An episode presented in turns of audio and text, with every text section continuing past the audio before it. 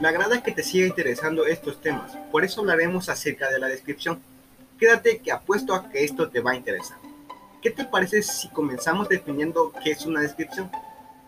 Una descripción es una herramienta discursiva que permite explicar las características de los objetos, de los acontecimientos que tienen lugar, de los espacios físicos donde se desarrollan, incluso de las sensaciones que se tienen, tanto en situaciones reales o en textos de ficción. La descripción comprende todo aquello que el hombre pueda caracterizar. Se trata de poner en palabras aquellas ideas que las personas se figuran en su mente por lo que les llega fundamentalmente a través de sus sentidos y quieren manifestarlo por medio del lenguaje. Las oraciones descriptivas no son oraciones de acción. Las descripciones caracterizan algo y no le asignan comportamientos particulares, sino que se detienen en sus características generales. Aun cuando lo que se quiera describir sea una acción, la descripción será un mundo aparte donde no se está contando de qué modo se comporta, sino cómo es. La descripción a menudo caracteriza algo en relación con el tiempo y espacio dado. Ahora bien, te mencionaré los tipos de descripciones. Escucha con atención.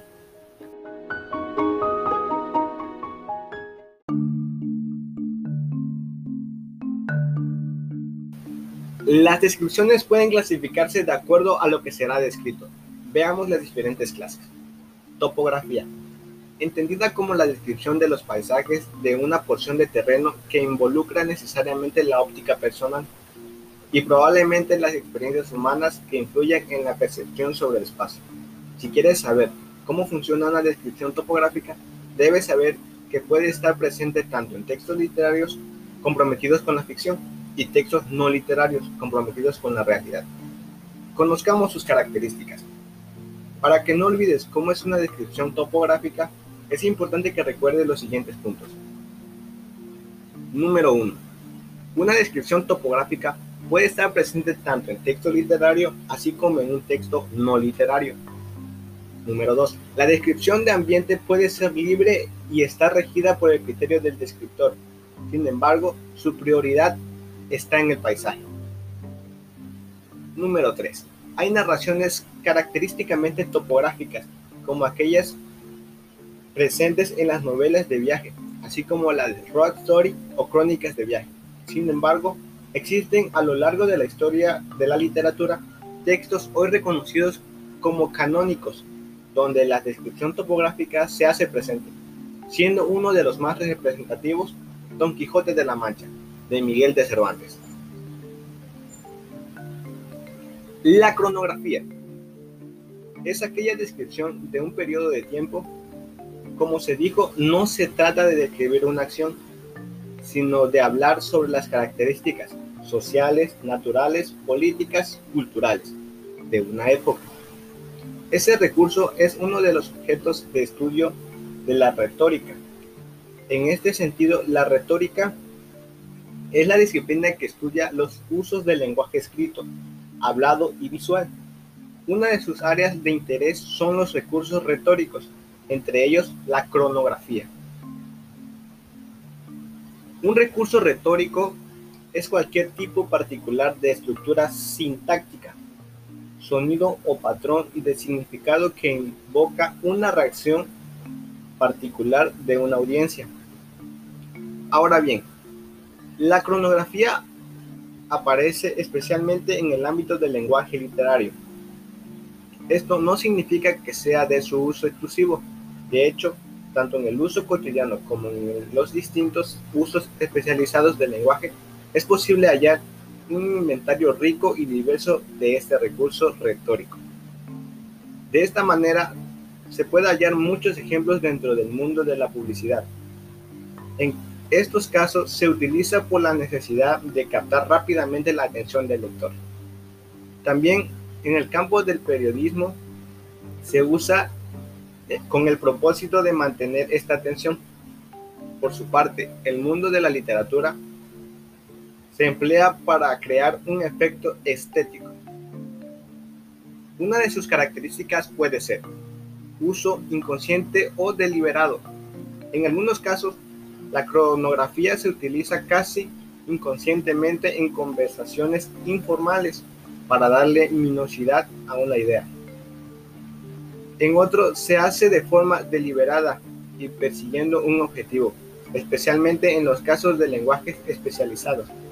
El propósito para su empleo es básicamente la persuasión.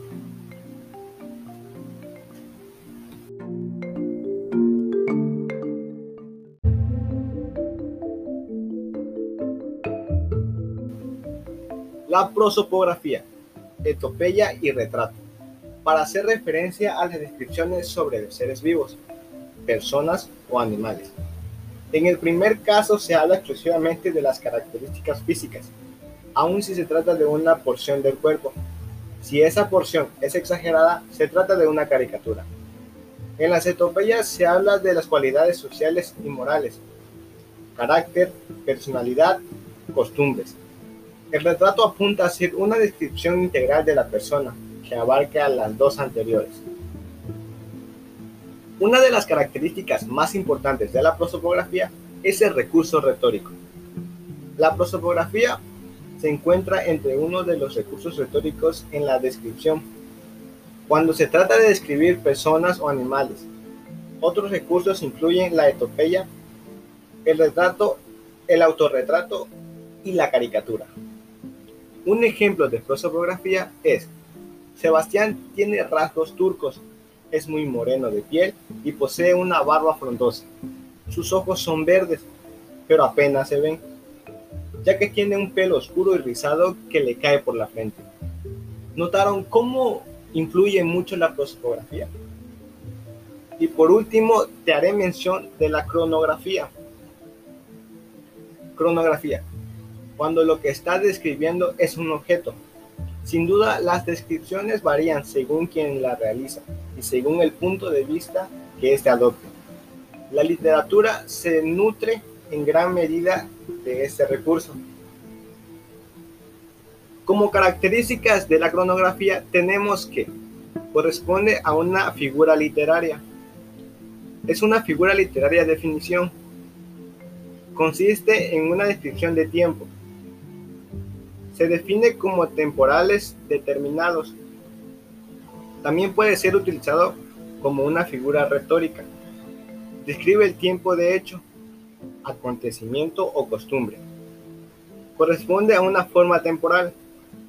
Narra el periodo de los hechos. Describe cómo los hechos se realizaron entre sí. Favorece la comprensión de los acontecimientos.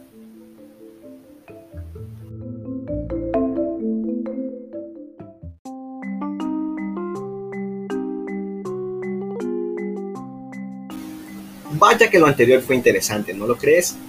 Ahora bien, te invito a que escuches el siguiente podcast, en donde hablaré de los conceptos y características de los textos expositivos. Sé que te va a interesar. Soy tu amigo José Guadalupe Salvador y nos vemos en la próxima.